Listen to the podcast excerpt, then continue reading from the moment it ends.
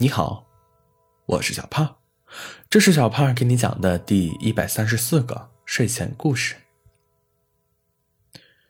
企鹅小姐一出生就住在南极，她看够了冰川大海，想要去外面的世界走一走、看一看。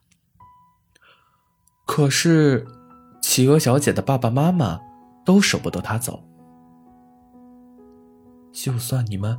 白天能看着我，等我到晚上，我也要爬窗户逃走，你们拦不住的。哼！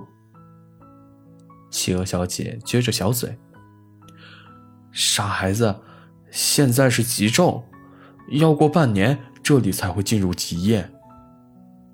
我，我当然知道了。企鹅小姐流了一滴汗。我的重点是。世界那么大，我想去看看。最终，企鹅小姐的爸妈还是同意了。不过，不是因为说了那些话说服他们的，而是企鹅小姐在地上撒泼打滚，不答应就不起来，他们才同意的。企鹅小姐满意的背上自己的小行李包，就出发了。爸妈在后面一边落泪，一边挥手。企鹅小姐走了五分钟，啊，累瘫了，怎么走了这么久，还是看不到尽头？企鹅小姐停了下来，趴在冰面上，两只小脚一蹬，不走了，不走了，歇一会儿。谁知。这一蹬不要紧，身体开始慢慢的向前滑。哇，这也太棒了吧！看着身体往前滑动，企鹅小姐的眼睛一下子明亮了起来。天空盘旋的燕鸥，看见了一团不明物体快速移动着。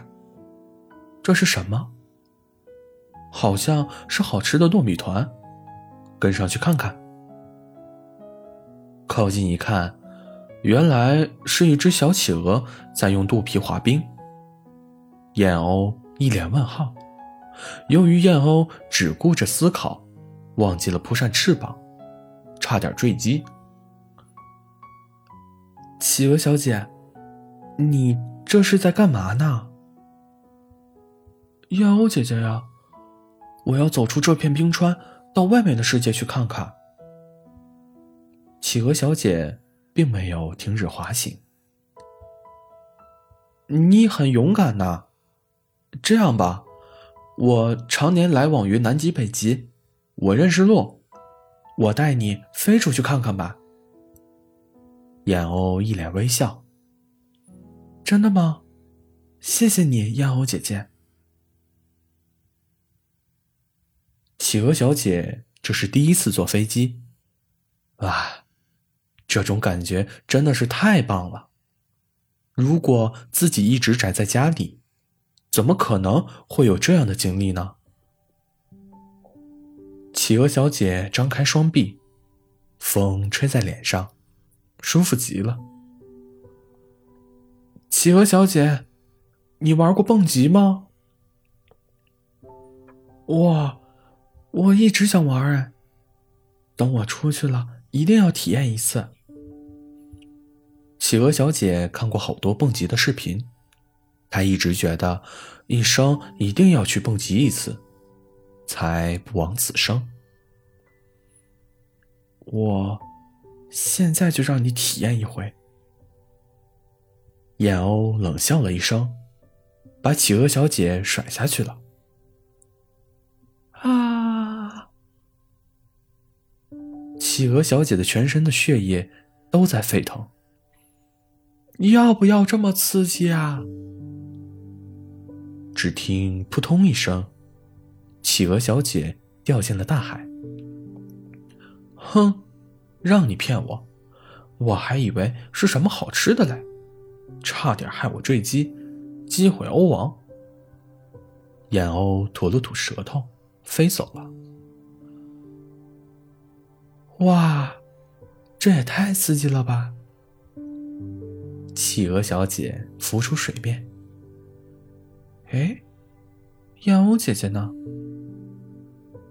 下了飞机，企鹅小姐想继续滑行，却发现这里是一片汪洋大海。这可急坏了企鹅小姐。正在万分焦急的情况下，一只蓝鲸游了过来。企鹅小姐，想出去旅游啊？我载你出去啊！我来自正规的海洋运输队。蓝鲸掏出了驾驶证。挂在了脖子上。蓝鲸大叔，您这个怎么收费啊？蓝鲸搓搓手，露出了锋利的牙齿。哎，不贵不贵，只收一个币。说完，掏出了计算器，按下了一这个数字。哇，太良心了吧！企鹅小姐开开心心的坐到了蓝鲸的背上。这次坐上了豪华巨轮，企鹅小姐吹着海风，十分满意。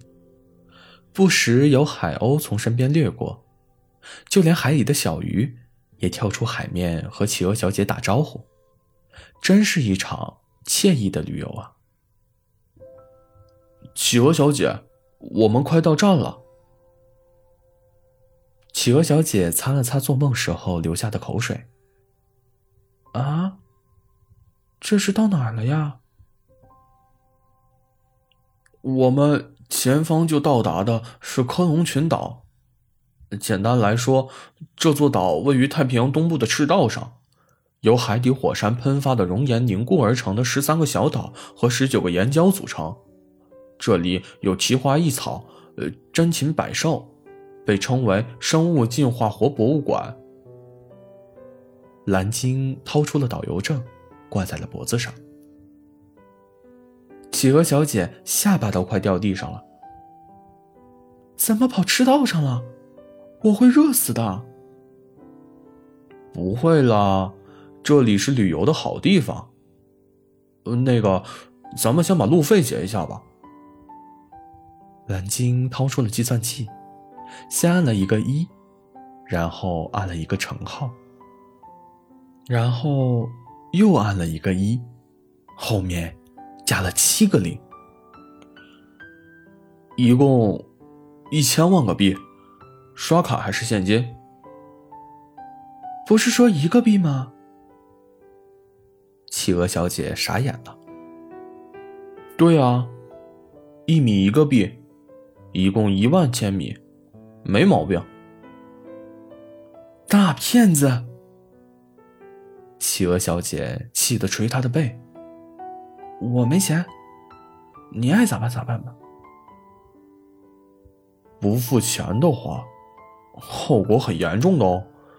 或者，你有什么东西可以抵债的吗？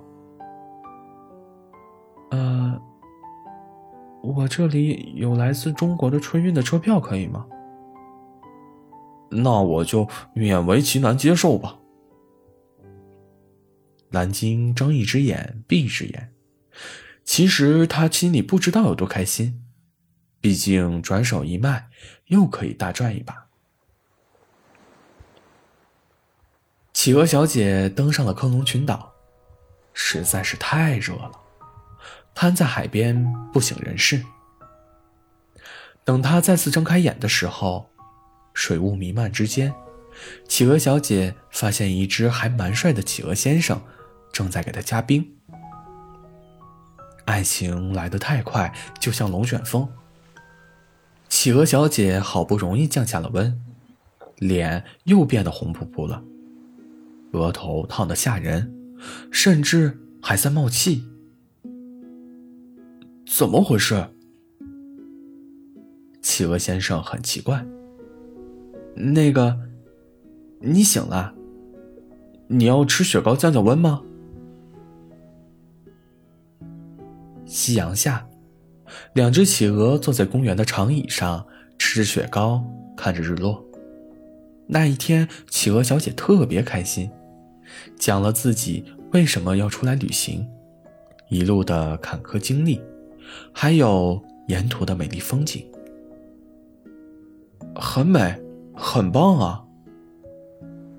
企鹅先生赞不绝口，看着企鹅小姐神采飞扬的样子，微笑着。你知道的，在世界的某个角落，遇上了那个人，从此，整个世界都变得多姿多彩。用人类的话来说，那叫爱情。时间就这样一天天在平淡的日子里过去了。有一天，企鹅小姐突然眼光黯淡了下来，甚至有一点要哭的样子。我想我的爸爸妈妈了。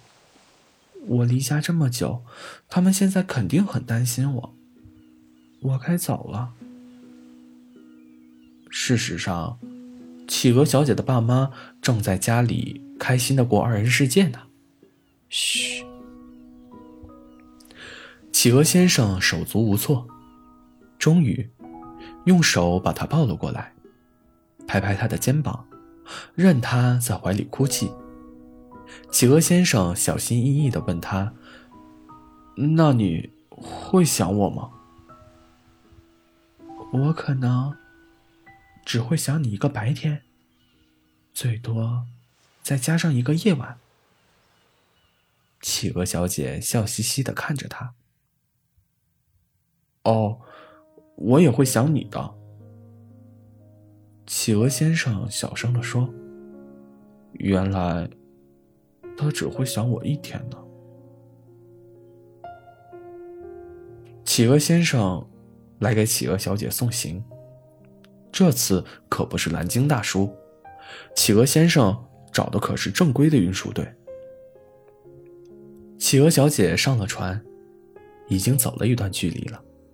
企鹅先生还站在原地，没有离开。你知道吗？南极的白天是半年，夜晚也是半年。我会一直一直想你的。